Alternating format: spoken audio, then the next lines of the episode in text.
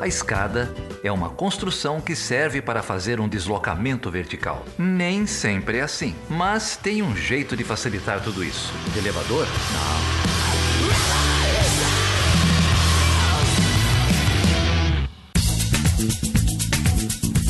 Então, gente, estamos aqui hoje com dois pesquisadores do NEAP, o Núcleo de Estudos de Atores e Agendas da, de Política Externa, lá do IESP, da UERJ. Estamos aqui de novo com o Leandro Volperti dos Santos. O Leandro já veio bater um papo aqui com a gente sobre o Peru, uns dois anos atrás, mais ou menos. É isso, Leandro? Isso mesmo, em 2020. Prazer, prazer ter você de volta. O Leandro, ele acabou de concluir o doutorado dele em ciência política e o Leandro é editor executivo do boletim do NEAP. Um, aqui com a gente também, colega lá do Leandro, o Eduardo Morrote. O Eduardo é editor adjunto do boletim do NEAP, está fazendo o mestrado dele lá no IESP da UERJ e os dois têm publicado sobre a guerra na Ucrânia, particularmente sobre a posição do Brasil e dos BRICS na guerra da Ucrânia, na relação aí aí com uh, os atores envolvidos no conflito. O Eduardo publicou um artigo no, na primeira edição uh, de 2022 do Boletim do NEAP, uh, em abril desse ano, e o Leandro acabou de publicar um artigo na segunda edição do mesmo boletim, agora em agosto. Um, um, o artigo do Eduardo sobre a posição do Brasil, o artigo do Leandro sobre a posição dos BRICS, e a gente recebe os dois aqui para falar sobre o conflito na Ucrânia e a posição desses países. Muito prazer receber você você, gente. Fiz uma, uma longa introdução aí, mas é um prazer ter vocês aqui com a gente hoje. Olá, Geraldo. É, o prazer, na verdade, é meu, mais uma vez, de estar aqui presente com, contigo para discutir sobre assuntos da política internacional e da última vez da política regional. Então, acho que vai ser um papo bem bacana aí para a gente desenvolver hoje. É, é um prazer enorme, é, Geraldo, estar aqui. É, para a gente apresentar o trabalho é, é sempre gratificante e fica o convite também para o nosso, o nosso boletim, né, que a gente está publicando é, já há alguns anos, são vários são, são temas é, variados. Na, nas últimas, nesse ano, né, nossos dois temas, nossos dois boletins foram focados né, na, na posição do, dos, países do BRICS sobre a guerra da Ucrânia, mas tem vários outros temas que vão surgindo e está sempre publicando lá. É uma publicação é, sempre importante para o pessoal conhecer. Essa, se você me permite, Geraldo, essa publicação é desde 2017 e antes desse, desse dossiê especial que a gente fez para a guerra da Ucrânia, a gente fez outro também sobre a pandemia e como que os países da, da América do Sul e do BRICS lidaram é, com esse problema mundial. Então, é sempre países da América do Sul, mais é, os países chamados países emergentes do Sul global. É isso aí, gente vai deixar uh, o link para essas duas publicações no post aqui desse episódio. Convido todo mundo a entrar no site do NEAP, conhecer as pesquisas, os pesquisadores, as publicações. Agradecer a Fernanda também, que já esteve aqui com a gente, fez essa, essa ponte, sugeriu o tema. É, e vamos lá. Você está ouvindo Chutando a Escada, um podcast de política internacional e divulgação científica em relações internacionais. Para apoiar este projeto, acesse chutandoaescada.com.br barra apoio.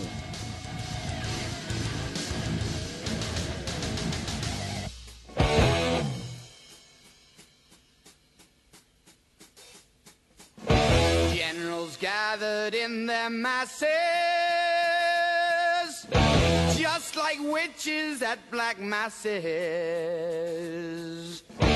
Evil minds that plot destruction, sorcerer of death's construction. In the fields of bodies burning As the war machine keeps turning. And hatred to mankind, poisoning their brainwashed minds. Oh, Lord, yeah.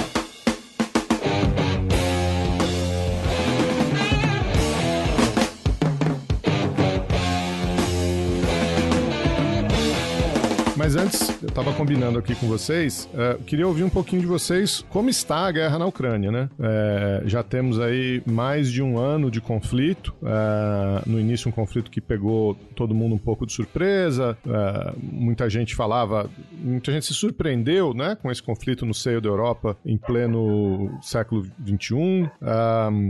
Muitas críticas à posição da Rússia, muitas críticas à posição da OTAN, dependendo de que lado você via o conflito, reações de outros Uh, não reação de outros uh, países da região, uh, Suécia, Finlândia, falando que considerariam entrar no OTAN. Recentemente a gente teve alguns discursos mais acirrados nas Nações Unidas falando de, da possibilidade de um conflito nuclear. Então, queria ouvir de vocês um pouco, é, brevemente, como está a situação do, do conflito. É, o conflito está estabilizado? Temos aí uma contraofensiva? O que está acontecendo é, na região no momento?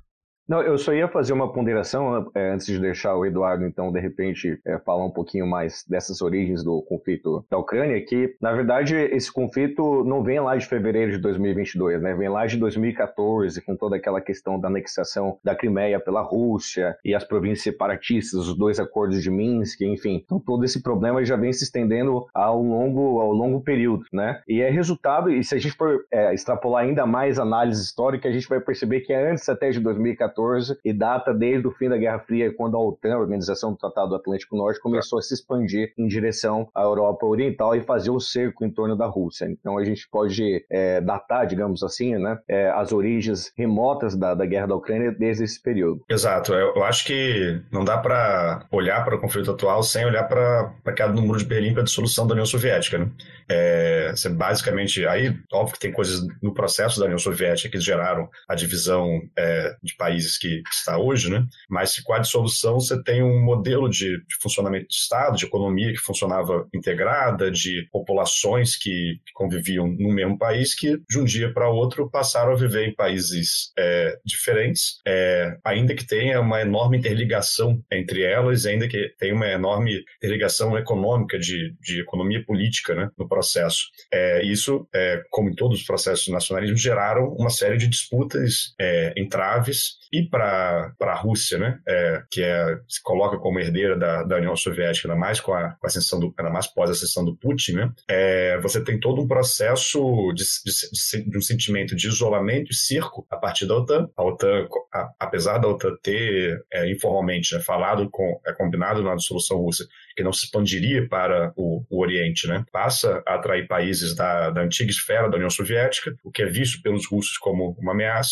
é, e a Rússia começa a reagir é, em relação a isso e começam a haver problemas também de questões étnicas, de minorias russas em territórios de, é, de maioria de outros países. E esses problemas vão surgindo desde a, dos anos 90, nos anos 2000. A gente tem a, a, questão da Geórgia em 2008, tem a anexação da Crimeia em 2014, que geram, é, que, que, geram problemas nesse, nesse sentido. E a Rússia sempre tentou operar uma estabilidade frágil na região a partir de lideranças políticas, com força militar é, e com uma, com uma economia integrada naquela região para manter um certo controle sobre sua antiga esfera é, de influência mais direta. Né? É, a partir de 2014, com a Crimeia, né, a, a Ucrânia, e com a, com a, Revolução, antes da Crimeia, inclusive, é a Revolução de, de Maidan, né, a, a, o processo de, da, de começa a ter uma Ucrânia com uma posição pública mais anti-Rússia, anti né? Você começa a ter processos internos na Ucrânia é, que, há, que há de se argumentar de que, de que se, se busca apagar uma memória russa em populações que falavam russo, etc., na região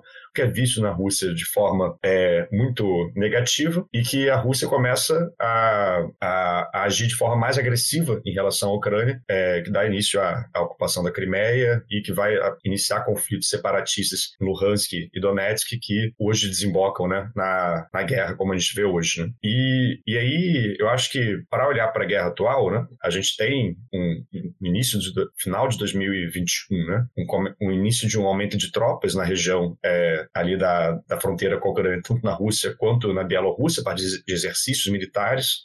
Você, em dezembro de 2021, é, você tinha um processo de aproximação da Ucrânia à União Europeia a, e, a, e à OTAN, que até hoje é um, é, acho que é, um, é uma das coisas que fica para a historiografia, historiografia, futura, né? analisar o quanto de avançado, o quanto de, é, de concreto isso estava, porque isso, isso, foi, isso virou o principal argumento russo para cobrar garantias de segurança em relação à, à Ucrânia, é, no momento, garantias que eram tanto a não entrada da, da Ucrânia na OTAN, mas que também pedia muita coisa de, é, da, da Ucrânia legitimar a ocupação russa nos territórios que já estavam sendo ocupados na prática, né, e a independência de Donetsk e Luhansk. É, os termos que a Ucrânia colocou, que a, que a Rússia colocou, os termos que a Rússia colocou não eram é, aceitáveis por parte da Ucrânia e, além disso, houve uma grande pressão do Ocidente para que não se aceite, né, e houve um, um, um grande apoio, sobretudo dos Estados Unidos, né, à posição ucraniana, que também é outro dilema, é outra questão que fica para a historiografia, é analisar o quanto que a pressão americana por uma posição mais dura da Ucrânia não evitou negociações na época, mas o resultado disso a gente já sabe, porque a gente já viu o que aconteceu. Né? Na prática, é, ao não ter as suas demandas minimamente asseguradas, a Rússia optou por uma invasão do território ucraniano,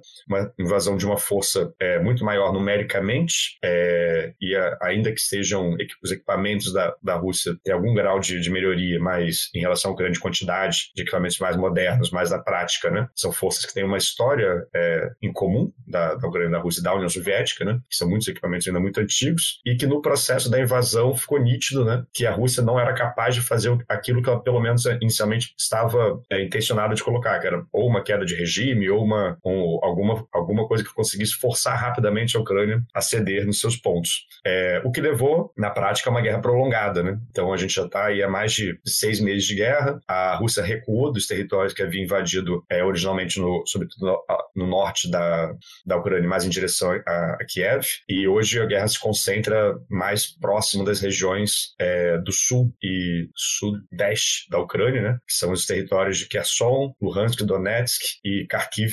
que, que, continuam ocupados por tropas russas e onde estão os principais combates atuais. Né? Pessoal, gostaria de destacar também, se você me permite, Eduardo, é, os termos exigidos né, pela, pela Rússia é, durante aquelas primeiras semanas, aquelas primeiras negociações de, de repente, é, estabelecer uma, um acordo de paz com a Ucrânia. Né? E as exigências eram bastante assim é, severas. Né? Então, além de é, exigir garantias de que a Ucrânia não iria aderir à OTAN, a Rússia também exigia que o russo fosse a segunda língua oficial ou permitida dentro da Ucrânia. É, exigia que os partidos de é, inclinação à direita, que a, a, Rússia chamava de nazistas, né, ou neonazistas, fossem abolidos. É, e de que é, líderes que é, apresentassem algum tipo de indisposição contra a Rússia é, não fossem mais, sei lá, glorificados ou exaltados dentro da Ucrânia. Né? Houvesse alguma espécie de censura a esses líderes políticos políticos que historicamente se posicionaram contra a Rússia. É,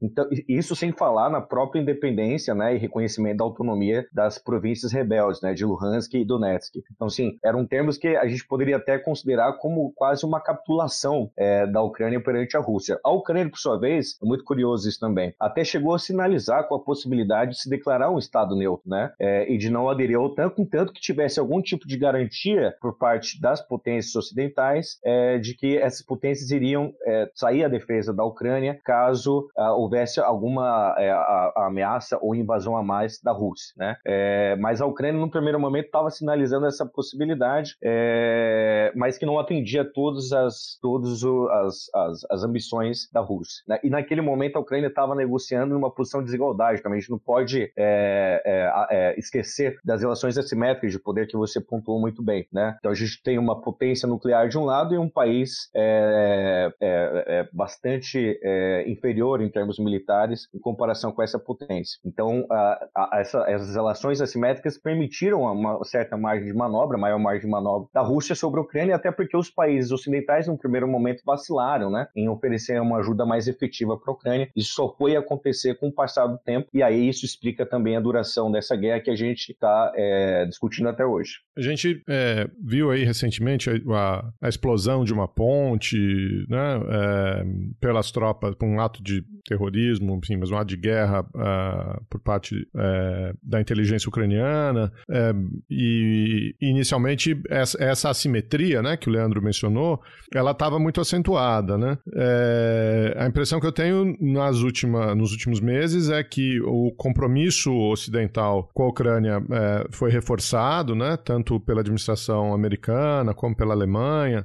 Um, e que os ucranianos ganharam algum fôlego para é, fazer uma contraofensiva, tiveram algum ganho territorial. É, é um pouco isso mesmo? Eles estão tendo algumas vitórias é, frente a, a, essa potência russa? Sim. É, eu acho que é interessante notar que há uma, há uma simetria entre a Rússia e a, e a Ucrânia, mas é, a gente está acostumado a ver conflitos, geralmente, como foi o caso do Iraque em 2003, né?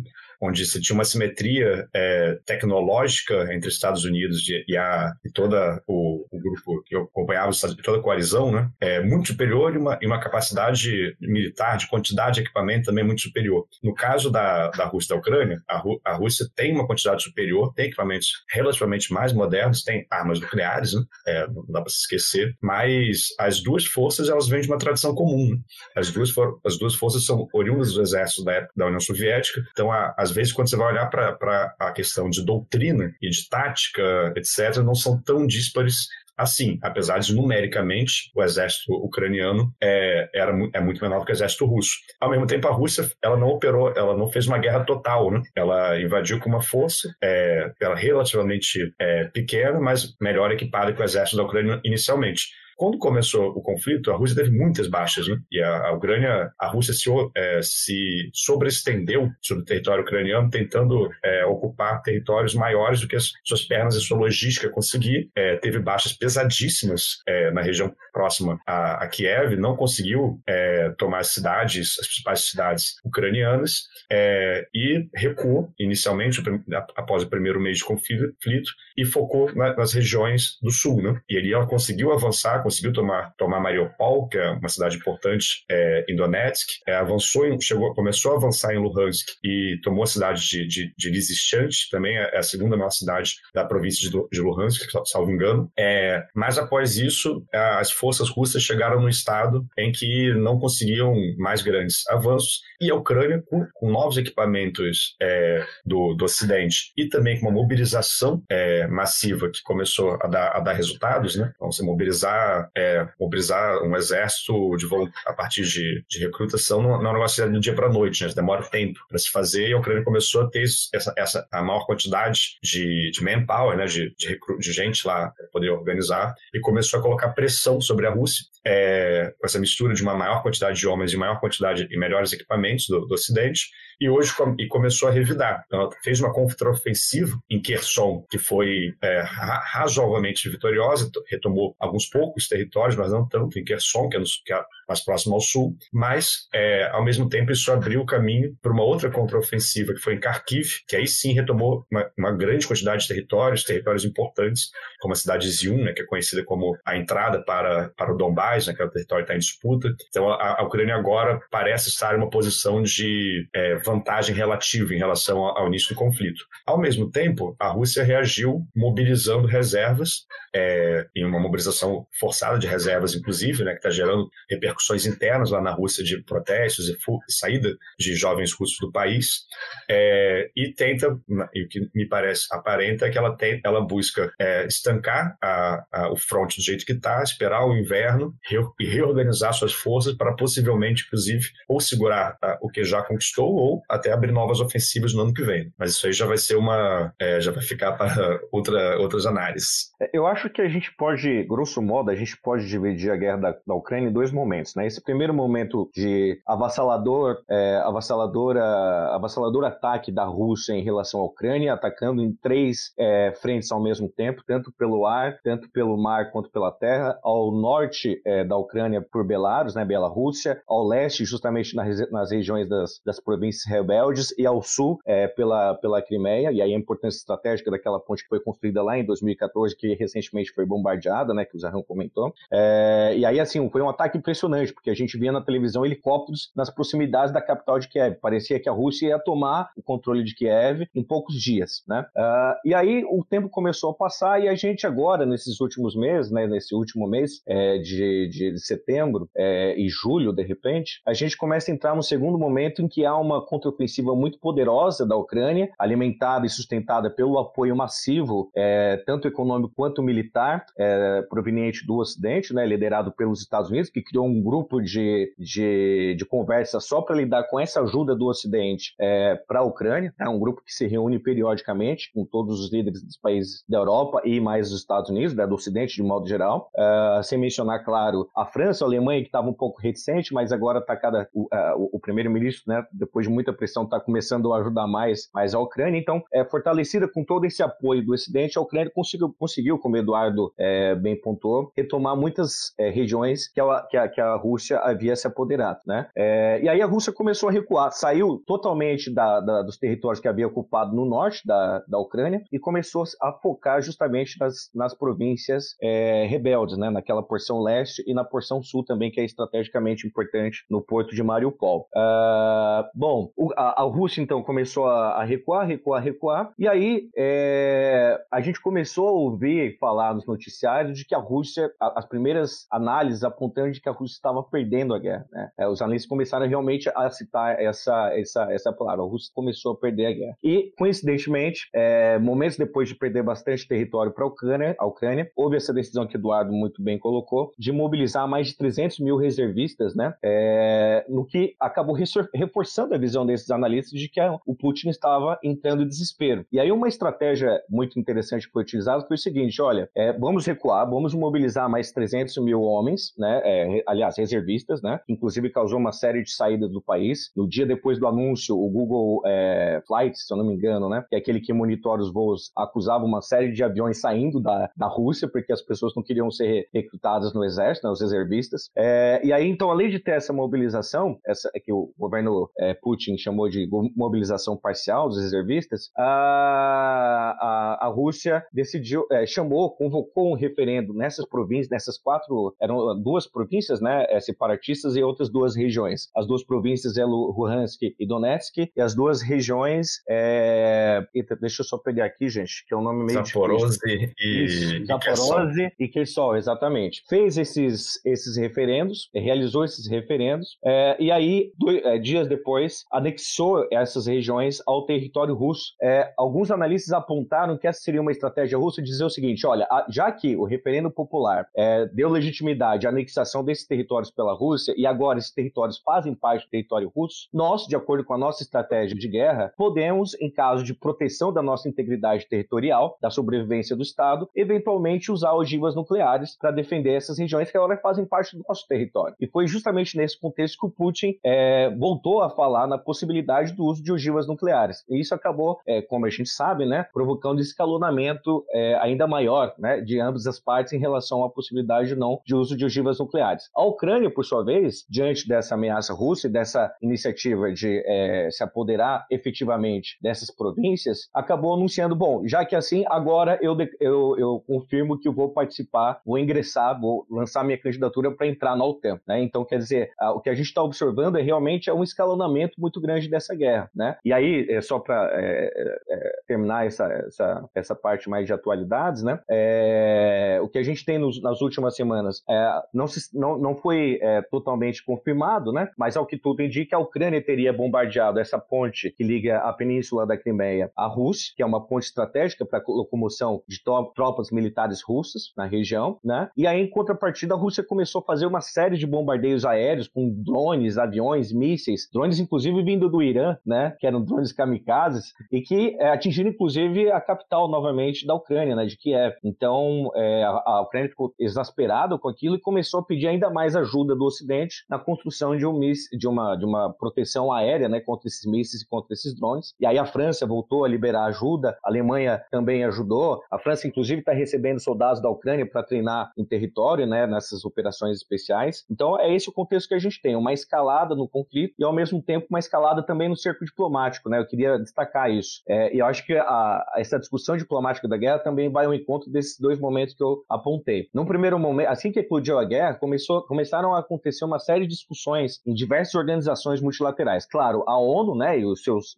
diferentes órgãos, Conselho de Segurança das Nações Unidas, Conselho de Direitos Humanos e a própria Assembleia Geral, e além de outros organismos até mesmo regionais. Então, tentou se discutir isso na OEA, enfim, em outras, em outras instâncias. Mas essa discussão foi até abril, Zahan. O artigo que eu, que eu, que eu publiquei mostra exatamente isso. Então, teve discussões lá em fevereiro, março, abril.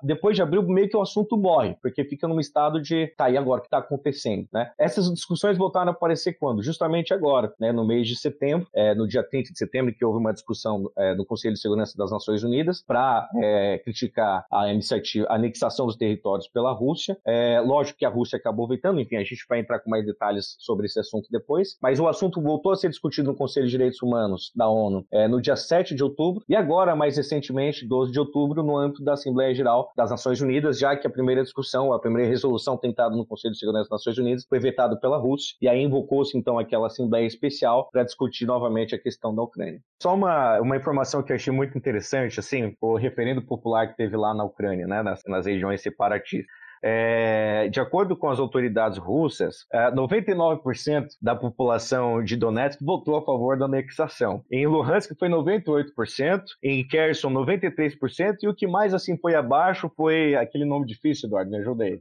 Zaporozhye. Zaporozhye, isso. E de acordo com as autoridades russas, foi, um, é, foi uma votação legítima, tranquila, que contou inclusive com observadores internacionais. Era tão legítimo que a pessoa ia na sua casa para você votar, todo mundo poder poder ter esse direito garantido, nem que fosse com armas na cabeça, mas vai votar, vai participar das eleições.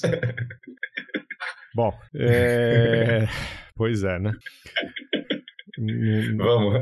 Vamos, porque se começar a falar de eleição e direitos constitucionais e garantias, a gente vai se perder aqui. É... Vocês estavam.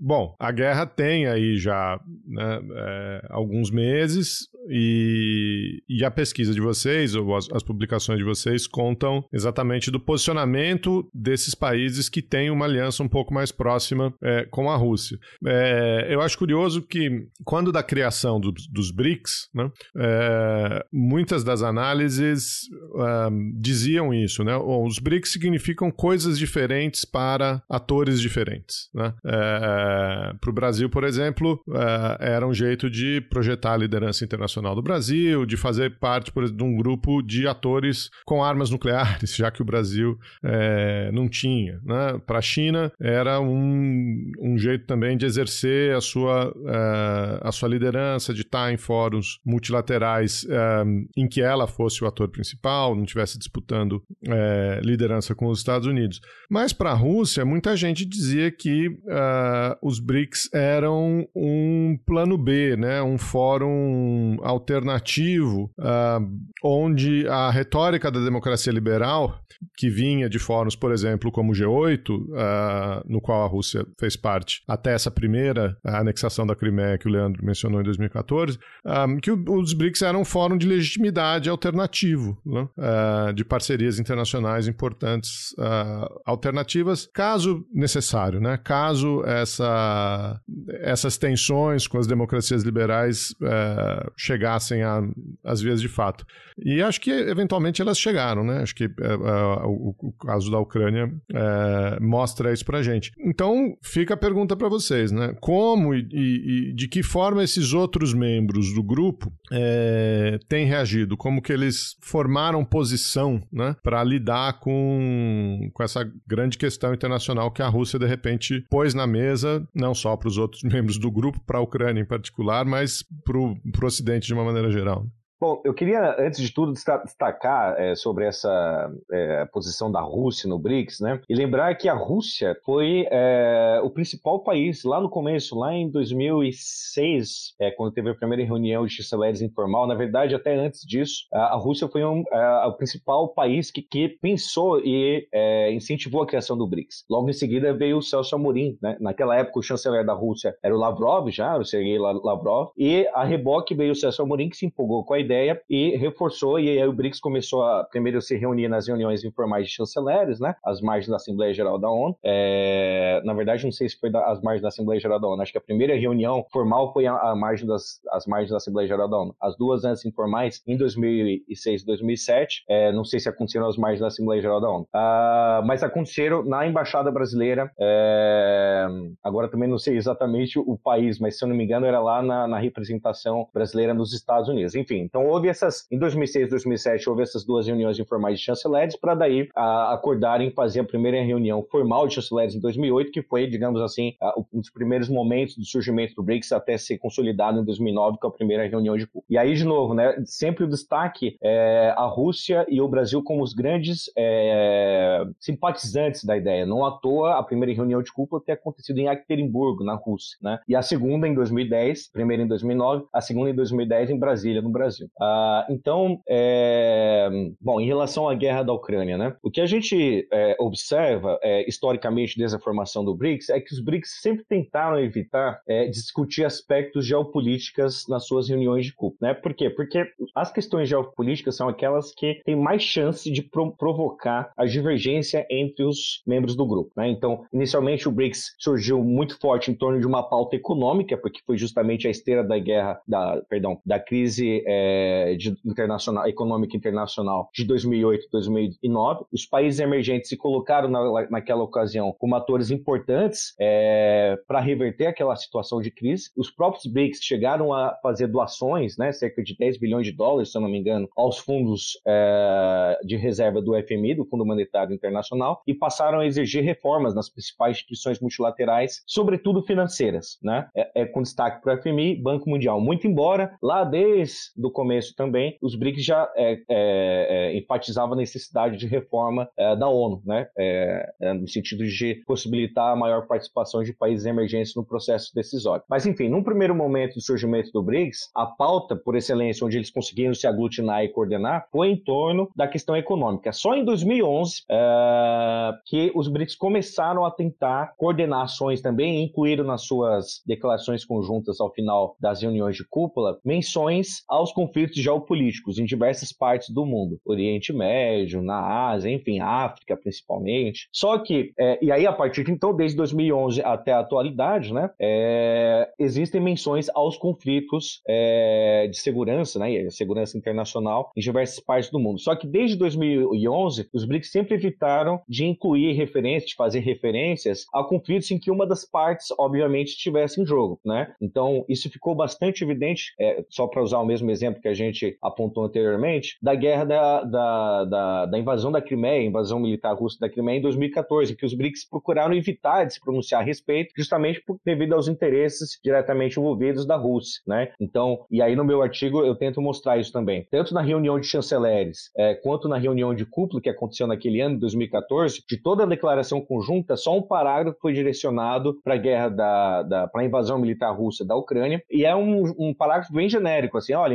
incentivamos é, a negociação pacífica, o diálogo político, diplomático, é, para a resolução desse conflito. Mas nenhuma, nenhum posicionamento mais assertivo em relação a isso, né? Porque isso, obviamente, poderia gerar algum atrito e é, prejudicar a coesão interna do grupo. Em 2019, é, pulando um pouquinho na, no tempo, pensando no Brasil, em que o Brasil teve uma série de escaramuças diplomáticas com a Venezuela, foi o mesmo padrão. O BRICS evitou de falar da questão da Venezuela para evitar rusgas com o Brasil. Então, historicamente, o que a gente observa é justamente essa tendência do BRICS em não falar muito e não se posicionar muito publicamente perante esses conflitos é, geopolíticos internacionais, sobretudo aqueles que envolvem os países membros, e focar mais é, na pauta onde eles conseguem enxergar, divisar maior potencial de cooperação, especialmente no âmbito da economia e agora, mais recentemente, no âmbito da pandemia, né? É, sem falar, claro, é, é, na questão, é, os, como é que é, gente? É os 15 objetivos da, do milênio, não é objetivos do milênio, né? Objetivos de Desenvolvimento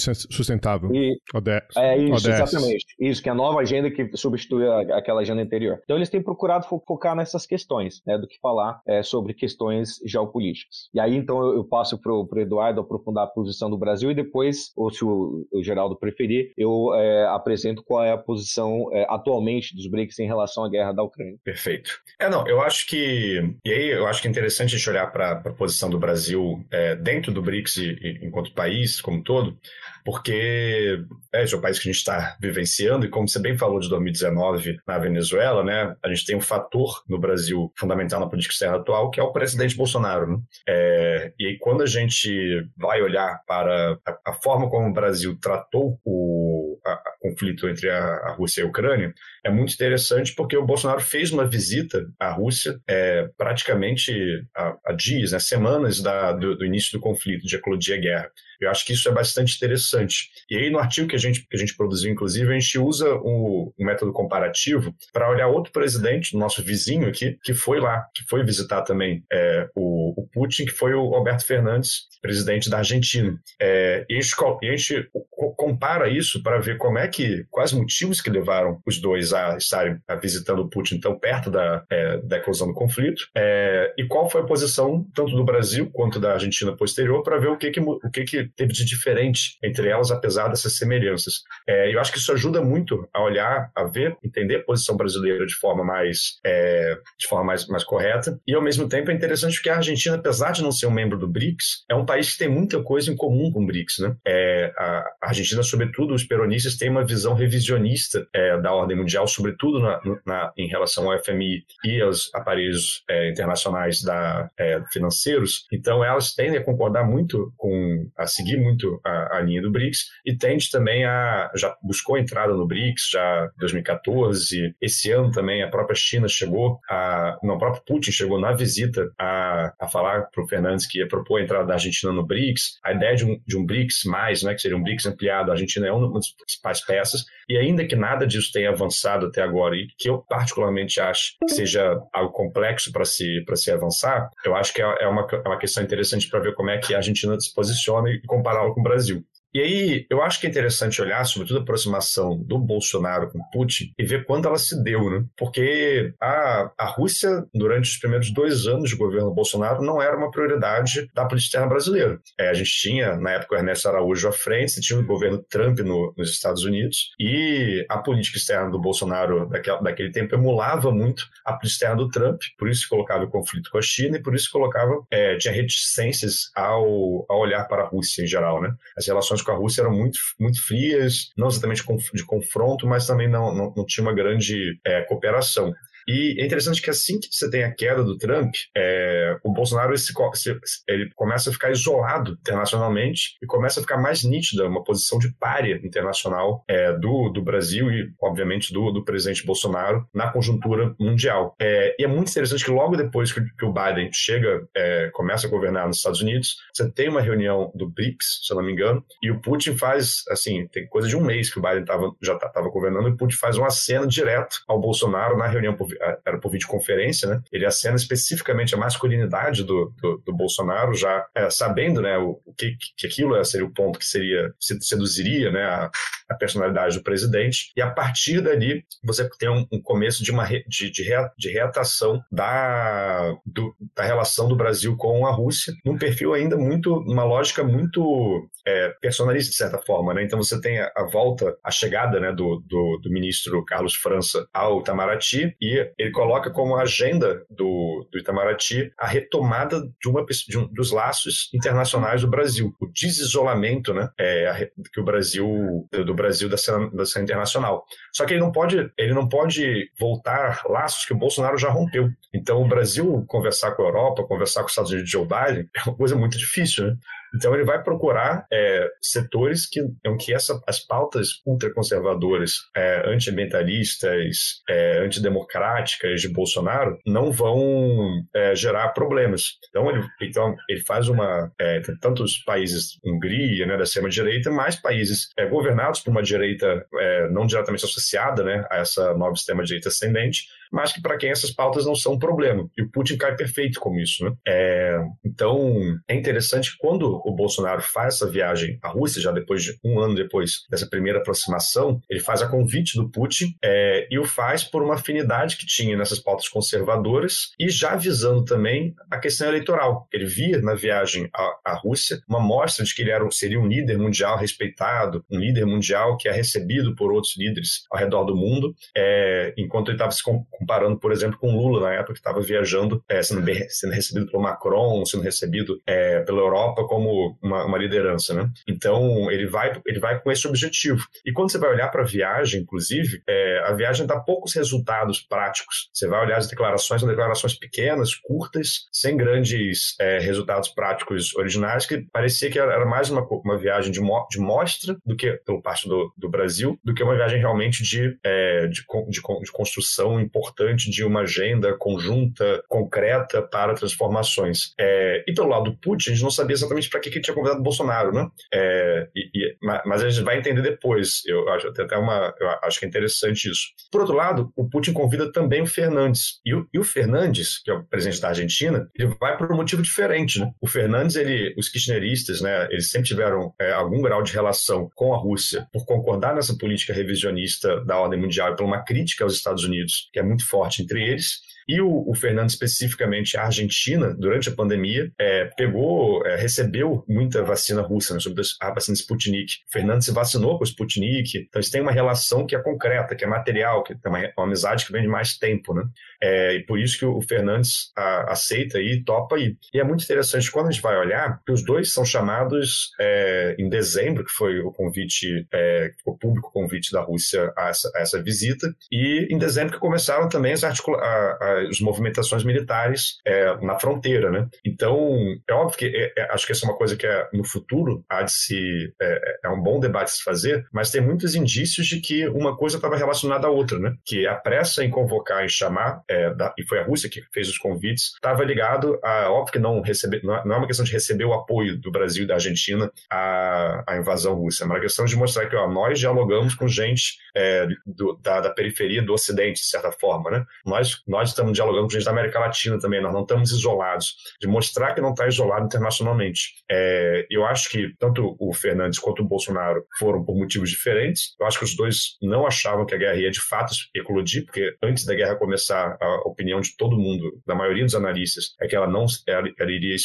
a tensão iria esfriar com algum tipo de composição. Então, os dois foram pegos de, de calça riada nesse processo, mas por motivos diferentes. Só que o interessante é ver que depois que a guerra eclode, a reação dos dois é diferente. Na Argentina, é, o Fernandes, uma vez eclodida a guerra, ele sofre pressão muito forte de uma base interna da oposição no Congresso, é, muito crítica à viagem ao, ao Putin, muito crítica à guerra, e sofre pressão do outro lado da Cristina Kirchner, que pela relação que ela tem tradicionalmente né, de, de confrontação dos Estados Unidos, faz duras críticas à OTAN e defende a, e defende a Rússia. E o Fernandes, mesmo tendo acabado de visitar o, Putin, escolhe uma posição bastante crítica à Rússia, né? Na, na, na, política externa argentina, e depois de várias tensões que tem dentro do governo, a Argentina, pelo menos na sua diplomacia, né, começa, vota muito mais com o Ocidente do que, do que o Brasil faz. Então, quando você vai olhar para os votos da Argentina, são muito mais críticos à Rússia, é, e muitas vezes até o próprio voto, né, é, diverge do Brasil. Quando o Brasil se abstém, a Argentina vota é, favorável à, à, resolução proposta pela Ucrânia pelo Ocidente, enquanto o Brasil, é, ele, a posição do Bolsonaro, por ter viajado ao Putin, é, e pela dinâmica eleitoral e pela própria dinâmica, talvez até psicológica do, do, do Bolsonaro,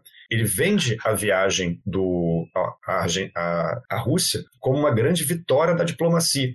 Então ele precisa criar argumentos para justificar a viagem que ele fez. Então ele começa a colocar que ah, a gente foi lá, garantiu a garantia de suprimentos de fertilizantes. E nós fomos lá, garantimos o petróleo é, para a, aqui, a, a, garantia do petróleo russo para chegar ao Brasil, porque isso vai, isso vai baratear o nosso preço dos combustíveis. Nós, ele chega a dizer, inclusive, quando viaja, que é ele que garantiu a paz, né? E logo depois eclode de fato a guerra. Então ele começa a criar justificativas na sua própria base que fazem com que ele e a própria base pressionem para que o Brasil tenha uma posição mais pró-Rússia. E aí isso começa a confrontar. E aí, no caso brasileiro, a gente tem uma, uma questão. E aí, no caso brasileiro, a gente tem uma questão importante que a gente não tinha uma oposição forte criticando é, o apoio no apoio à Rússia, porque por um lado é, a posição do PT e de boa parte da esquerda é, era ambígua em relação a isso, porque também criticava em alguns, alguns setores criticavam a Rússia, mas outros também criticavam a OTAN com, com bastantes argumentos. É, e a oposição à direita, o PSDB praticamente não existia mais uma direita tradicional e estava totalmente dominada pelo bolsonarismo. Então você não teve uma grande oposição a uma postura, não teve uma, ninguém defendendo uma postura para a Ucrânia no Congresso brasileiro, por exemplo. Né? É, você podia ter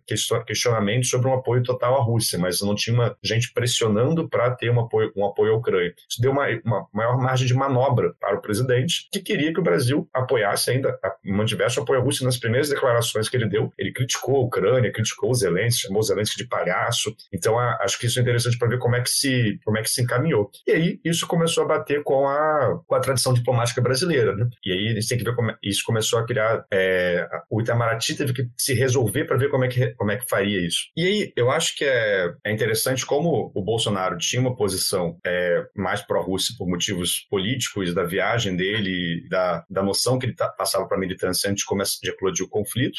E o Itamaraty teve a difícil tarefa de adequar isso à política externa brasileira, né? É, e aí é interessante que o conflito da Rússia com a Ucrânia coloca em questão vários princípios da política externa brasileira, como a gente bem conhece, né? Então, se por um lado a, a, a política externa brasileira vem sendo pautada por algum grau de revisionismo sobre a, a ordem internacional, né? Buscando, por exemplo, uma, a entrada do Brasil no Conselho de Segurança, a maior participação de países do, do Sul global é, nos assuntos, nos assuntos globais, ela também é pautada por uma, por uma, pelo multilateralismo e é pautada por questões como a defesa da soberania dos territórios, a autodeterminação dos povos e a não agressão a países, a outros países, né? Então, você, ela, ela é colocar, então o, o, o Itamaraty tem a difícil tarefa de conciliar esses, esses princípios que estão sendo colocados um contra o outro na prática, né, pelos, pelos dois países em conflito, é, e conciliar isso com a posição de um presidente que de início estava dando declarações abertamente é, pró-Rússia. Pró então, eu acho que o Itamaraty faz um, começa a fazer um processo que é tanto de dar uma enquadrada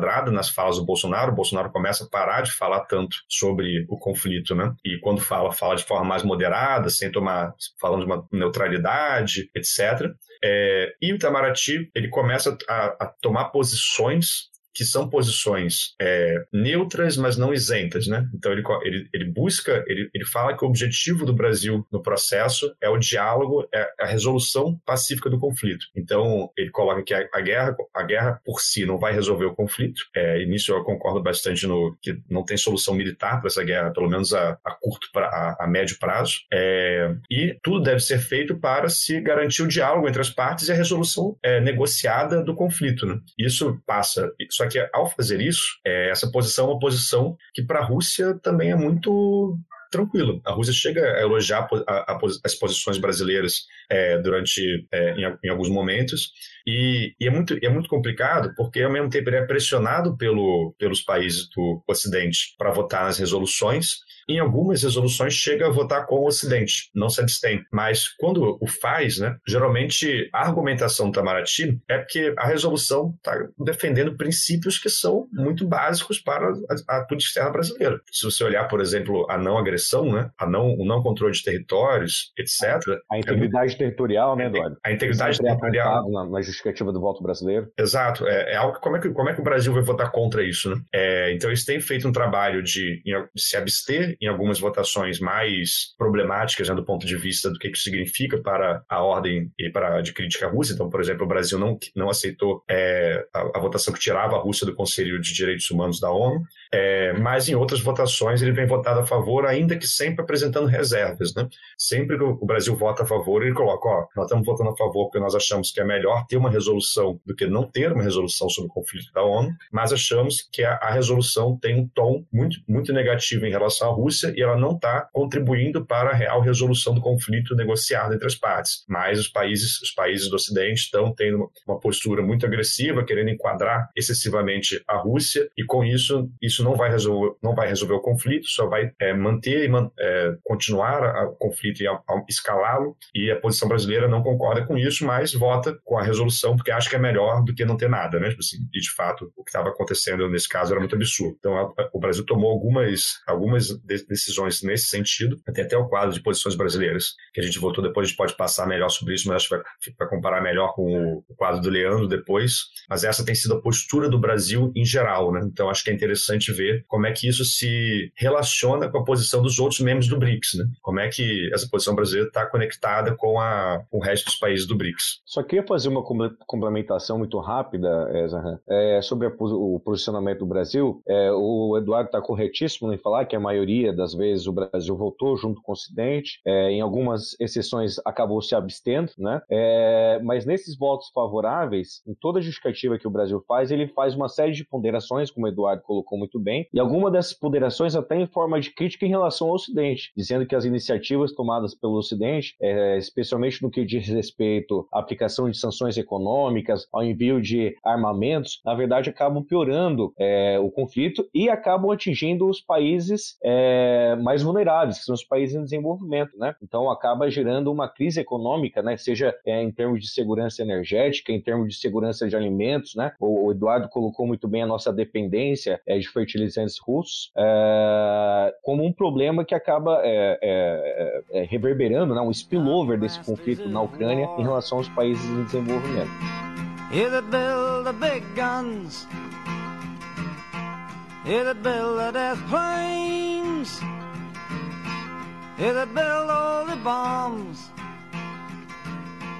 That hide behind walls. That hide behind discs. I just don't want you to know I can see through your masks. You that never done nothing but build to destroy. You play with my world like it's your little toy.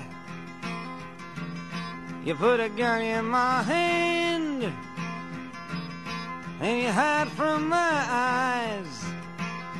Antes da gente passar para os BRICS, eu, eu, queria fazer uma pergunta, Eduardo, e, enfim, talvez essa pergunta se repita é, nos outros casos, para os outros países, mas um, o Brasil, em particular, Brasil, Índia, África do Sul, eles têm uma posição, a gente estava falando aqui do significado diferente dos BRICS para os diferentes membros, né? É, eles têm uma posição intermediária é, entre, vamos dizer, a Rússia e a China, de um lado, como visões de mundo multipolares alternativas, e o Ocidente do outro, né? O Brasil não é um, um membro integ completo, integrante, 100% do, do Ocidente, tem feito uh, caminhos nessa direção, né? Principalmente nos últimos anos, com a entrada na OCDE, o pedido de entrar na OCDE, o acordo Mercosul-União Europeia. É, mas o Brasil tem essas, essa relação ambígua. Né? É, é, é, esse, e, enfim, o Brasil é meio esquizofrênico ultimamente. Né? É, tem essa relação ambígua, mas também enfim, cortou relações com, com Noruega, com França, com, enfim.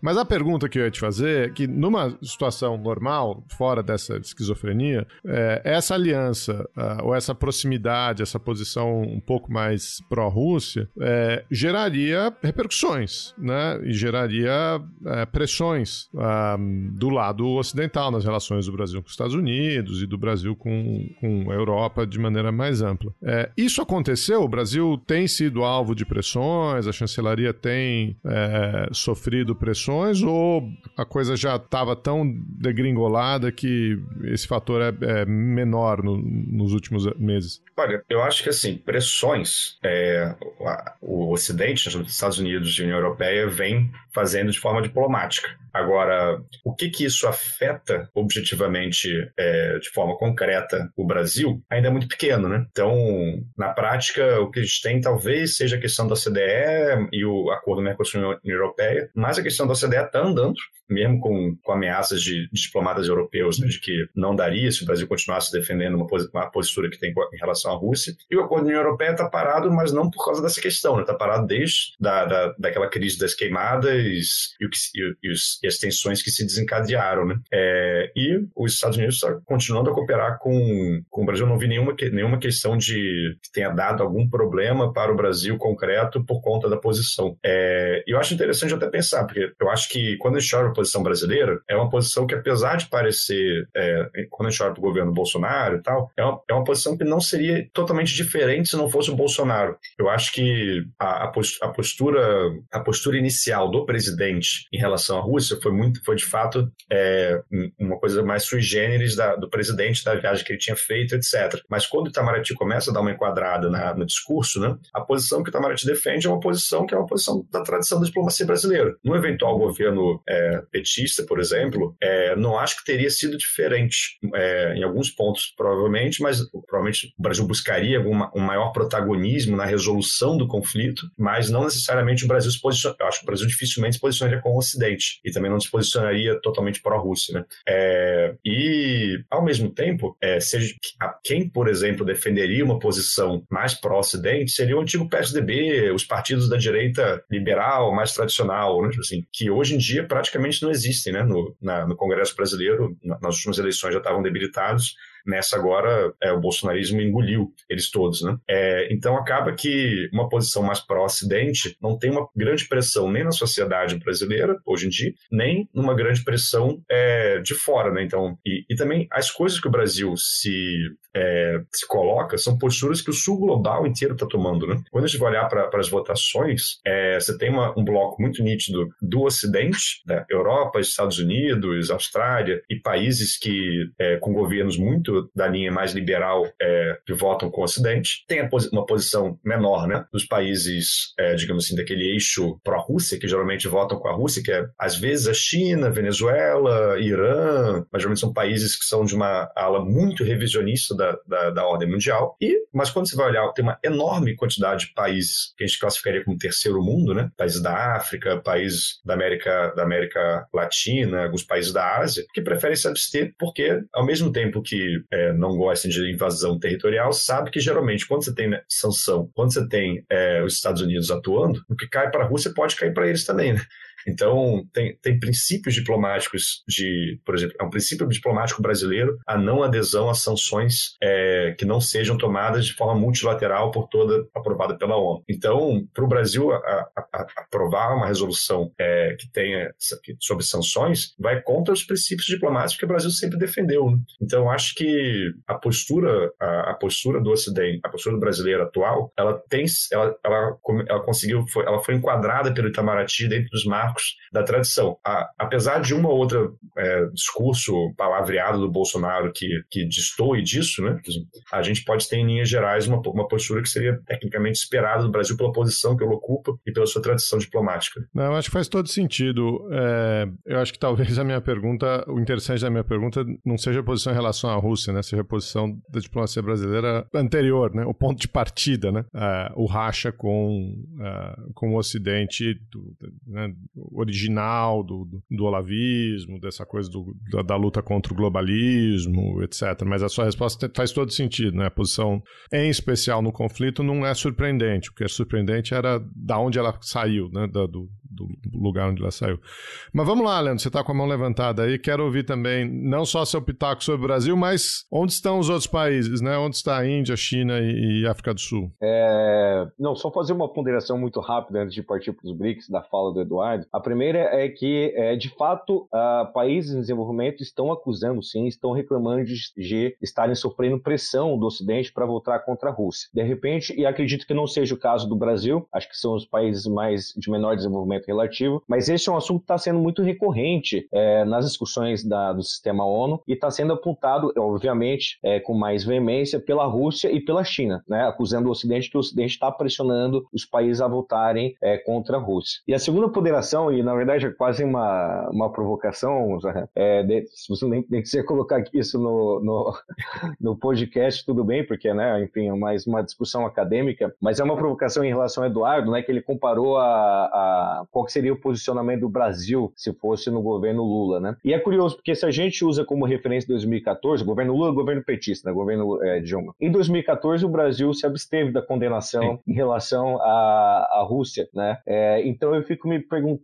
se, eu, eu acho, eu imagino, tentando fazer aqui né, um esforço é, sem evidência empírica, né? Óbvio que não tem governo Lula, a gente pode de repente fazer esse exercício analítico, se Deus quiser o Lula vencer. Espero fazer ano que vem. É, é, qual que vai ser o posicionamento do Brasil, se vai ter alguma mudança ou não, mas eu imagino que o Brasil, no governo Lula, é, o governo Dilma, teria uma posição mais neutra ainda do que o governo Bolsonaro. É, e aí eu queria destacar uma segunda questão, que é justamente o que o Zahan puxou em relação à ambiguidade. Acho que antes de ser um posicionamento pró-Rússia, o posicionamento do Brasil está sendo mais marcado pela ambiguidade. De todas as discussões que é, tiveram no âmbito do sistema ONU, o Brasil votou cinco vezes sim com o Ocidente e só é, três abstenções. E agora, na última votação que teve, que foi na Assembleia Geral da ONU, o Brasil voltou a votar sim junto com o Ocidente. Então, em termos de votos, o Brasil está se posicionando muito mais ao lado do Ocidente do que a Rússia. Onde é que está a neutralidade que o Bolsonaro tanto advoga e que o Putin reconhece e elogia? Está na justificativa dos votos. Então, o Brasil se posiciona do lado do Ocidente, votando com o Ocidente, mas na justificativa de votos faz uma série de críticas a algumas iniciativas tomadas por, pelo Ocidente e bem alinhado a tudo isso que o Eduardo pontuou em relação à tradição diplomática brasileira. Então, eu só queria fazer essa provocação em relação à iniciativa,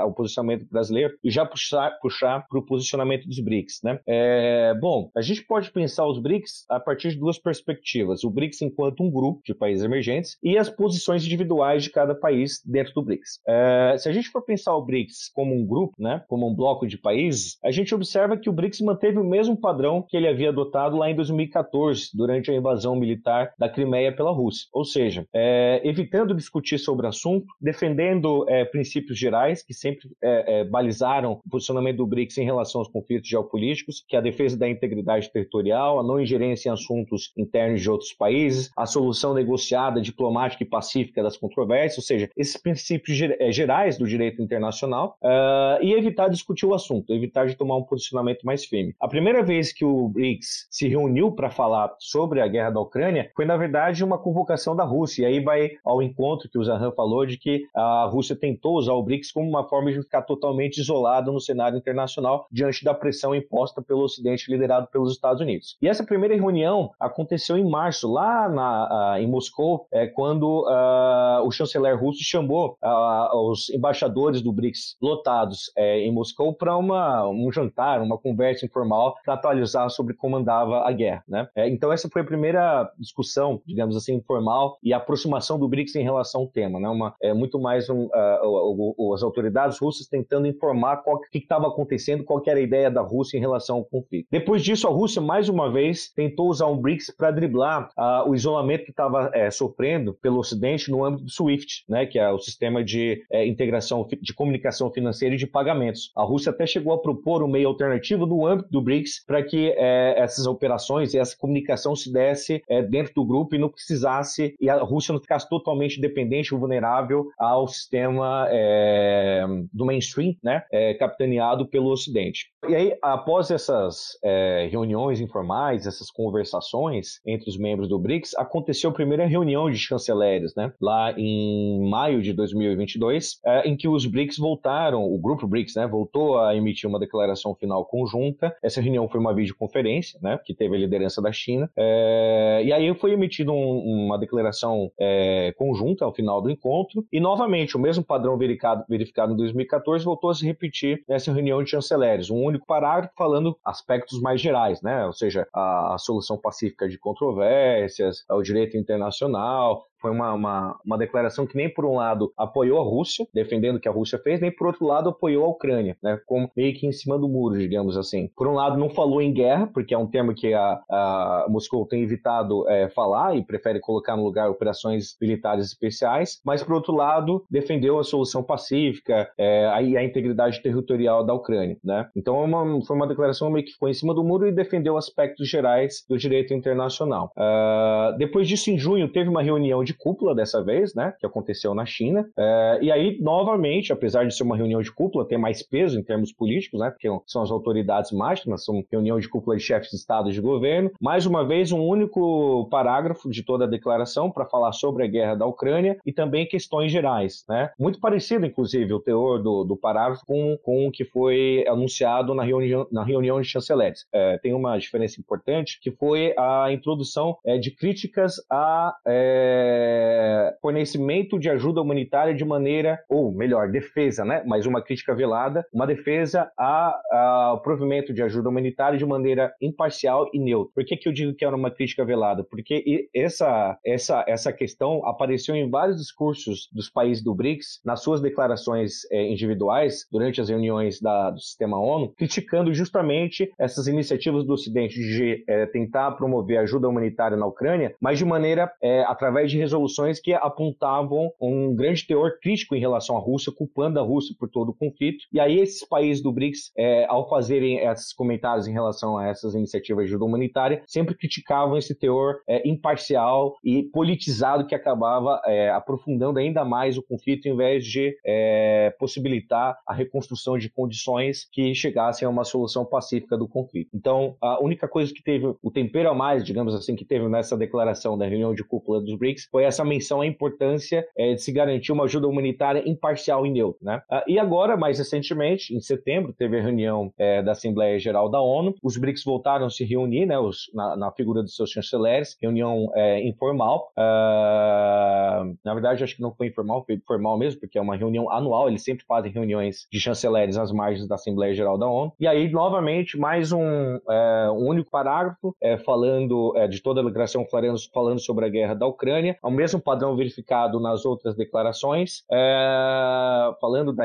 da, da, do respeito à integridade territorial, a solução pacífica de controvérsias, é, ao, a, a, ao, diálogo, né, à diplomacia, mas é, uma, uma parte que foi acrescentada aí foi justamente, além de repetir, obviamente, a, a importância de se fornecer ajuda humanitária imparcial e neutra, mas uma, uma, um ponto que foi adicionado, que de repente pode ser uma crítica ao Ocidente, foi é, o repúdio a coerções unilaterais é, dos países em relação à guerra. E aí o que, eu, o, que eu acho que pode ser uma crítica, porque justamente foi bastante ventilado nas, nos últimos encontros é, das diferentes instâncias da ONU, é, pelo, pela China e pela Rússia, essa acusação de que o Ocidente estaria coagindo, co coagindo os países em desenvolvimento a votarem favoravelmente ao Ocidente contra a Rússia. Né? Então, de repente, mas aí assim, é uma ilação minha, né? Mas de repente esteja aí uma, uma, uma mensagem subliminar nessa declaração em relação à possível pressão que alguns países em desenvolvimento estejam sofrendo. Bom, isso no âmbito do grupo BRICS, tá? Agora, se a gente for pensar é, no posicionamento nacional de cada, de cada, de cada país, assim, aí é, relacionado a isso, né? Uma outra questão também que essas declarações conjuntas do BRICS aponta é de que eles reforçam nessa declaração há um reforço e entendimento do posicionamento individual de cada país. Ou seja, é como que eles dissessem assim, olha, a gente respeita e é, tem como entendido de que a, o posicionamento desses países que formam o BRICS em relação, da guerra, da, em relação à guerra da Ucrânia vai ser feito muito mais no âmbito nacional, individual, do que propriamente no âmbito do BRICS. E aí isso liga com, a, com o posicionamento individual de cada país no BRICS, né? Que é essa, essa segunda perspectiva de análise. Bom, quando a gente analisa, quando a gente analisa esse posicionamento de cada país do BRICS, a gente observa que de modo geral eles estão mais alinhados do que é, divergentes entre si. Mas existem nuances muito importantes, diferenças muito importantes entre esses países. Né? Então, se a gente for pensar no contínuo, né, no espectro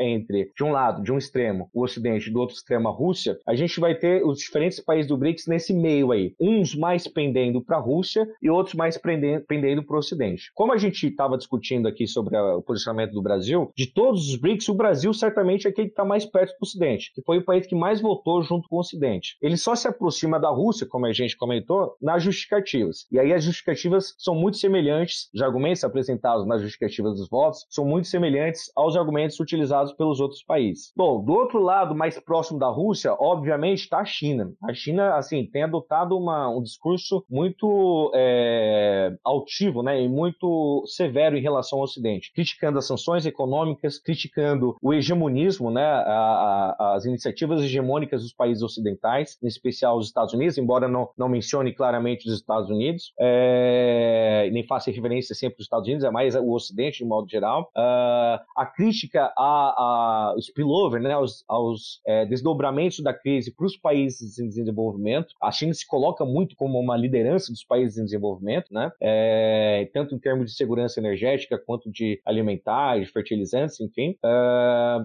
e a China também é, é, vem criticando muito a, o que eles sempre, em todos, praticamente todos os justificativos, pronunciamentos das autoridades chinesas, aparece uma crítica à mentalidade da Guerra Fria, né, de que o Ocidente estaria criando uma nova Guerra Fria Fria. É, alguns analistas até chamaram, né, Guerra Fria 2.0 para se referir a esse conflito, mas que o Ocidente estaria insuflando uma nova Guerra Fria ao obrigar os países em desenvolvimento a se posicionarem em um dos dois lados, né, formando blocos, né, divisionismos. E a China diz que isso não é interessante para o país em desenvolvimento e que a, a, a prioridade da agenda internacional não deve ser o conflito, mas o desenvolvimento econômico nacional, que é uma pauta, se a gente for ver historicamente, sempre defendida pelo terceiro mundo, né, desde a da, da, da conferência de Bandung lá na, durante a Guerra Fria, é, dos países não alinhados, né, dos países independentes. Bom, é, então a China está mais próxima da Rússia do que é, qualquer outro país dentro do BRICS. E nesse meio termo aí encontra-se a Índia e a África do Sul. A África do Sul mais próxima da Rússia, é,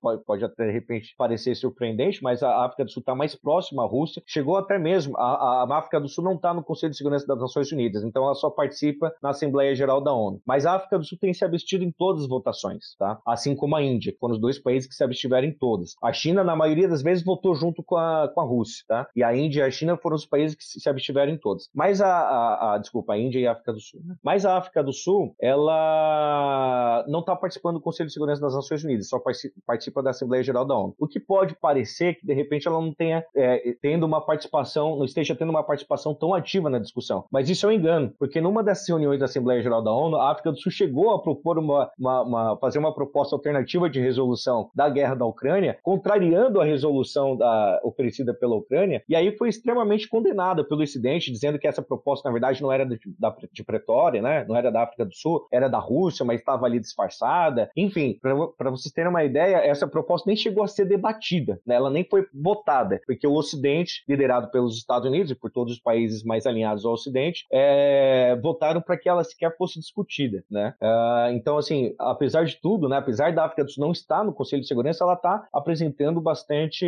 um ativismo bastante interessante nessa discussão. E é, afastado da Rússia, mais próximo do Brasil, está a Índia. Se absteve em todas as resoluções também, em todas as discussões do sistema ONU, é, e que tem evitado de falar o Ocidente, de usar termos assim um pouco mais é, agressivos em relação ao Ocidente, mas tem defendido todos esses argumentos que a África do Sul e a China também apontaram, como os desdobramentos para os países em desenvolvimento, o problema da segurança energética, é, da, da segurança alimentar, fertilizantes, que os países em desenvolvimento não podem ser colocados, é, é, não podem ser jogados à força, à força nesse conflito, que não é um conflito que atende aos interesses dos países em desenvolvimento, e tem se queixado também, ah, tanto a, a, Índia quanto a África do Sul, do processo de negociação das resoluções, se queixando de que, é, e agora o Brasil também nessa última votação que teve na Assembleia Geral também reforçou essa crítica, de que os países em desenvolvimento não estão sendo é, consultados a tempo de conseguirem formular uma posição mais embasada no momento de se discutir é, e de se negociar uma, uma resolução em relação à guerra da, da Rússia. Então, é, assim, fazendo um panorama geral, é esse o quadro que a gente tem. Brasil mais próximo do Ocidente, votando mais com o Ocidente do que contra a Rússia, embora nas justificativas se alinhe aos demais países do BRICS. A China mais próxima é, da Rússia, com, votando muito parecido com a Rússia. É, foram raras ocasiões em que a China é, não endossou o posicionamento da Rússia. Isso também se observa nas justificativas. E nesse meio termo, a África do Sul e a Índia, né, que foram, se abstiveram em todas as votações é, e é, apresentaram nas suas justificativas críticas às medidas tomadas pelo Ocidente para resolver o conflito. Só uma parte, eu acho que era interessante essa votação da Índia e da África do Sul, é, e também colocar, por, talvez olhar por, os motivos né, dessa, dessa posição. Quando a gente olha para a África do Sul especificamente, o, o ANC, né, o Congresso Nacional Africano, é, ele apresenta vínculos com, de, de, afinidade mesmo com, com a Rússia desde o tempo da União Soviética da luta contra o apartheid. Né? Então, é bom lembrar, assim, os Estados Unidos apoiou o apartheid e a Rússia chegou a, a auxiliar, na época, a União Soviética, o ANC, e pelo menos as lideranças do ANC atual é, usam isso como argumento para a defesa que fazem é, do processo. Então, é, é bastante interessante é, essa, essa, vinculação. Teve até uma, alguma coisa do, do OPSA sobre, que, que trabalha sobre isso, que é, é um tema que é interessante interessante de, de se olhar como esses vínculos é, antigos, né, eles, eles, apresentam profundidades que mudam posições de países mesmo depois de muito tempo depois. E óbvio também, a África do Sul é uma representação também do, do que é o, esse sul global, né? Então ela, essa questão das sanções para ela pega muito pesado é, e ela tenta buscar uma liderança nesse sentido. No caso da Índia, eu acho que a, a Índia sempre teve uma a Índia ela sempre teve uma aliança de equipamento com a Rússia, né? Então a Índia tem muito equipamento militar russo. É, e então isso acaba pesando, porque tem vários acordos de, de, de equipamento militar, e também tem a questão que a Índia ficou, aproveitou-se do processo para comprar o petróleo russo. Né? Então, enquanto a Rússia foi embargada pelo Ocidente, a, a Índia, que tem uma demanda enorme de petróleo, é, e isso afeta diretamente o preço da energia, afeta a popularidade do governo, afeta é, se, a pessoa, se, a pessoa, lá na ponta vai ter ou não, né, vai conseguir pagar a conta de luz. A Índia foi lá e comprou a preço muito mais, muito, muito mais barato o petróleo russo para as termoelétricas indianas.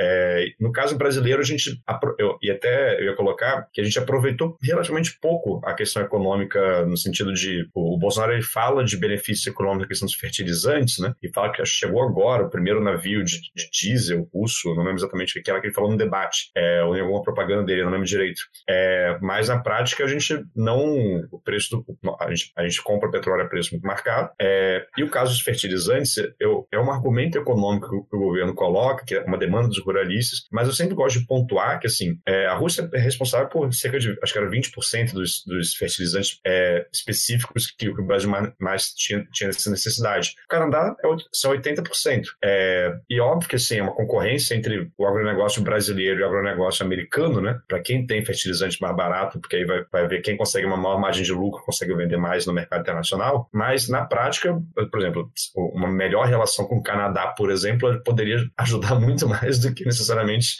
a posição do Bolsonaro, né? Então, tipo assim, eu acho que muitas vezes o Bolsonaro ele usa esse argumento dos fertilizantes mais como tentando apresentar algo que na, na, na concretude faz menos diferença do que aparenta ser, né? Tipo assim, então acho que é sempre bom a gente ter um cuidado com esse, com esse argumento, que é uma questão importante, mas não pode ser usada para definir a posição do país sobre um conflito de, de tal tamanho, né? Eu só queria fazer uma complementação também, tá? depois me acusarem de desonestidade intelectual, é, em relação a, aos países do BRICS, né? Nos seus posicionamentos individuais, é, todos eles, isso é importante, tá? Todos eles defendem a integridade territorial da Ucrânia, tá? Mas nenhum deles é, fala exatamente de guerra promovida pela Rússia, que é uma forma de não é, se antepor à Rússia, né?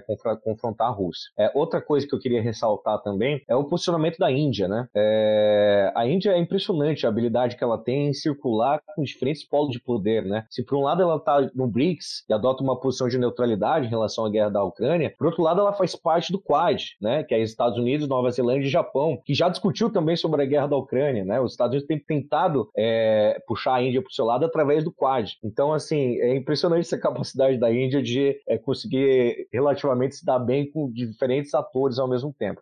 É curioso, né? Você defender a integridade territorial de um país que foi invadido e aí negar que ele foi invadido, né? É, ou, ou, relativizar que ele foi invadido, né? Pois é.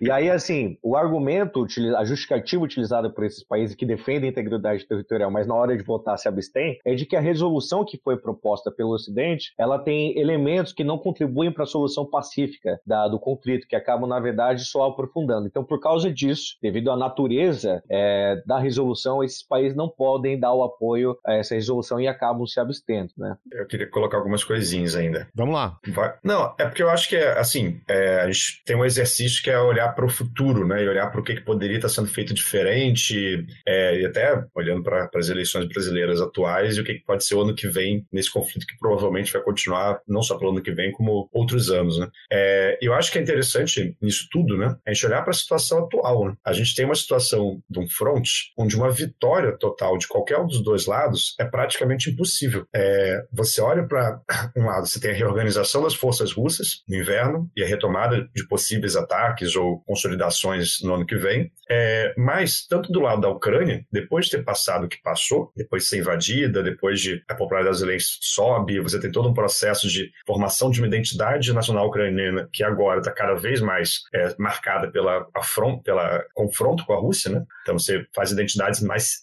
uma identidade mais cindida com, com a Rússia, é muito difícil para a população ucraniana aceitar uma solução é, que perca seus os territórios já ocupados e que perca é, algum, seu grau de autonomia. Ao mesmo lado, é, uma derrota russa e uma retirada russa pode ter é, consequências para Moscou que, ger, que geram efeitos para o mundo inteiro, né? Tanto uma série de conflitos que podem desencadear lá dentro, quanto em toda a, a, teia de relações que a Rússia tem é, no seu, em sua volta, que se, se Moscou cai, se Putin cai, se é, tem uma derrota, começa a desencadear uma série de outros conflitos pelo, pelo, pelo redor inteiro. Então, está numa situação é, de um conflito que está tá aumentando, um conflito que não tem uma resolução, é, uma, uma, resolução que eu digo assim, possível que vá sair melhor do que começou né, para o mundo, e não especificamente para um país ou outro, é, e tem um trabalho que é de buscar soluções para esse conflito de forma que ele não escale ainda mais e não traga mais prejuízo para as populações que estão vivendo lá e para o mundo como um todo, né?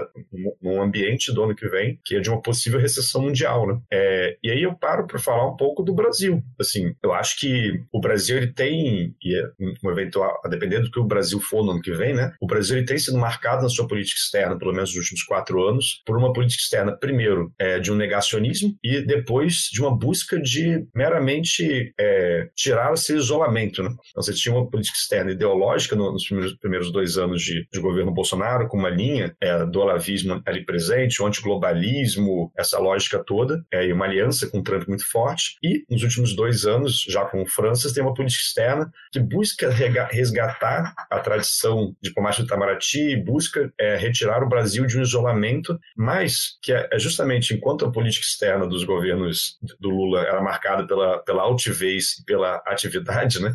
É uma política externa de é o contrário disso, né? De você é uma política externa low profile, uma política externa que busca muito mais evitar polêmicas e, e busca ser muito menos ativa de, de resolução de, de, questões. E eu acho que assim a gente tem que sempre olhar de como o Brasil é, olha esse momento que a gente está passando de, de um conflito que é o conflito da Rússia com a Ucrânia, mas que também é uma é de uma nova é, ordem geopolítica mundial. Tá, até os Estados Unidos reconheceram. Hoje saiu um, um novo documento deles de, de, segurança que reconhece, né, que é o fim da, da ordem unipolar, o fim da, da ordem pós-guerra Guerra Fria, né, de que a, a conjuntura agora é outra, é, e o Brasil se aproveita disso para buscar protagonismo e para buscar a, atuar como player para resolver a, a, guerra, né? É, porque, assim, não, não seria de se espantar, é, hoje a Turquia e a Índia têm buscado algum grau de protagonismo ao ajudar na resolução do conflito, a colocar as partes para conversar, ao mediar é, a, a, resolução, e não seria de espantar o Brasil se prestar esse papel, porque se a gente quer, se a gente, se o Brasil pretende ser uma posição mundial de maior protagonismo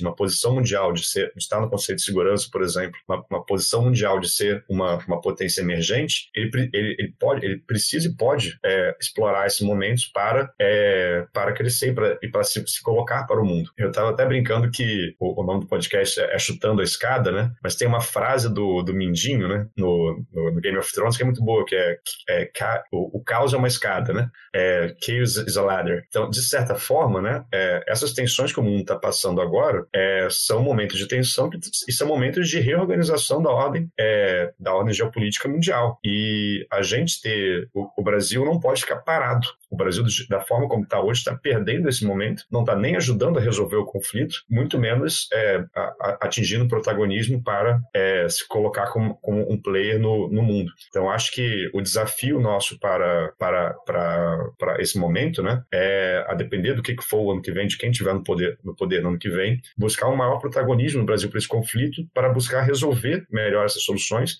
e pegar a, a tradição da diplomacia brasileira, tudo que a gente tem de, de, de construção, e colocar isso a serviço de uma real resolução de conflito, de, um real, de uma real melhor posição do Brasil no mundo. É, eu queria, é, correndo o risco né, de repetir o que o Eduardo falou e, e chover no, no molhado, é, e de fato fazendo, né, mas eu gostaria de é, destacar a, a, minha preocupação, é, não só minha, mas de a maior, maior parte dos analistas a, em relação à guerra, é, do escalo, escalonamento do conflito. Né?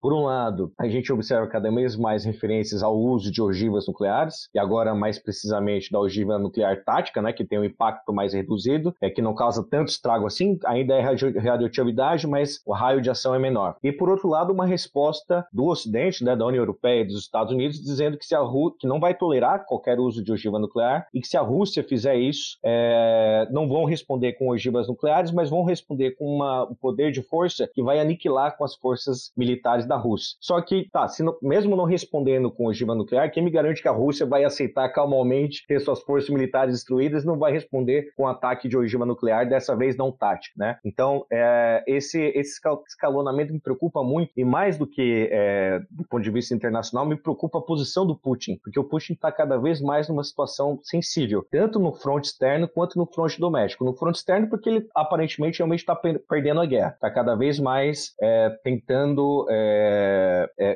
preservar aquilo que conquistou, digamos assim, para não é, é, é, entregar o jogo logo de, logo de cara. Né? E se ele perder essa guerra, a, o moral dele perante o público doméstico vai ser muito afetado, não só perante o público doméstico, como em relação aos interlocutores. Né? O hard power da Rússia na política internacional vai, vai sofrer uma, um prejuízo enorme. E do ponto de vista doméstico, a guerra pode representar, sei lá, o aprofundamento da instabilidade política na Rússia. Né? Cada vez mais manifestantes estão, se, estão protestando contra a guerra, pessoas saindo da Rússia. Então eu fico em dúvida é, a capacidade do governo russo, sem questionar a, a, a, sua efetividade, né? Mas até que ponto o governo russo vai conseguir manter coeso esse frente, esse fronte doméstico para sustentar essa guerra, né? E aí quer dizer, o Putin cada vez mais uma situação de ameaça, uma, uma situação de risco, né? E aí tem toda uma literatura cognitiva que analisa é, o risco que as pessoas acabam tomando quando elas percebem que vão perder grandes coisas, né? E aí essa situação, enfim, essa situação pode acabar fazendo com que o Putin incorra em riscos maiores ainda para não perder é, tanto no fronte externo quanto no fronte doméstico, quando a gente pensa na sobrevivência do governo dele. E aí esses riscos podem ser usar realmente a ogiva nuclear. Então esse cenário que às vezes até lembra um pouco a Segunda Guerra Mundial, Belarus, agora saiu uma notícia recentemente, ontem, antes de ontem, dizendo que a, a Moscou estaria tentando articular com Bielorrússia é, o uso do exército belorrusso para entrar na guerra, né? E aí estão tentando costurar uma justificativa para poder enquadrar esse, esse, essa participação direta da Bielorrússia. Então quer dizer, se isso de fato acontecer, vai ser pior ainda, porque são países de fora do conflito entrando na guerra. E, de novo, isso lembra muito a Segunda Guerra Mundial, né? Quando um país declara outro, a Sérvia declarou guerra à Bósnia, e aí a Rússia veio em socorro, a Alemanha veio atrás. Então, quer dizer, é um cenário preocupante. Tomara que isso de fato não aconteça e a gente consiga, de repente, é, exercer algum papel, seja é, individualmente, seja através do BRICS, para colocar panos quentes nesse conflito. E aí, do ponto de vista do BRICS, é, o questionamento que eu faço é: tem como o BRICS ter uma participação mais efetiva nesse conflito? De que forma o BRICS poderia ajudar é, a construção de uma solução negociada, né? E em que medida também o BRICS de repente pode ser ameaçado é, se a, de repente amanhã a Rússia jogar uma ogiva nuclear, né? O grupo vai conseguir manter essa mínima, esse mínimo denominador comum? Como é que vão ser, como é que vai se dar né, esse jogo de xadrez? Enfim, com isso eu encerro aí minhas considerações finais e agradeço por essa discussão. Muito é, gostoso discutir esse tema, né? Apesar de extremamente preocupante, mas a gente que é de ciência política, de política externa, política internacional, é, gosta bastante né, de, de discutir esse, esse assunto, então foi um prazer poder contribuir mais uma vez com esse, com esse episódio.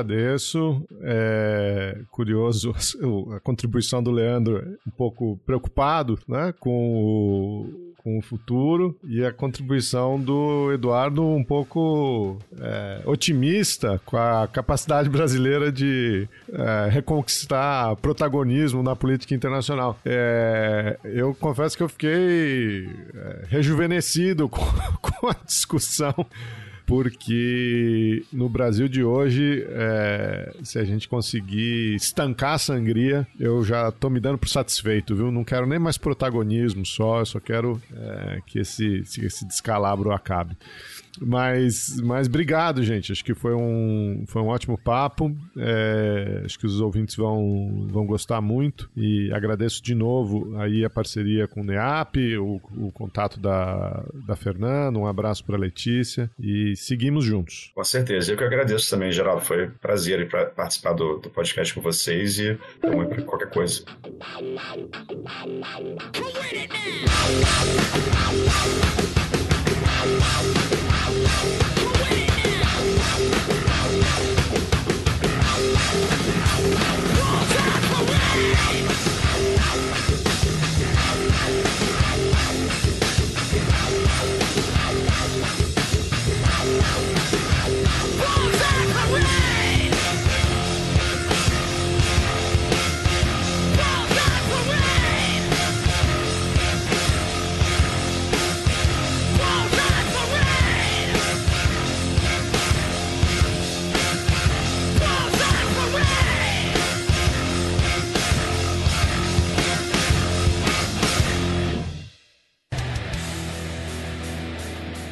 Você acabou de ouvir mais um episódio do Chutando a Escada. Para apoiar, acesse chutandoaescada.com.br barra apoio.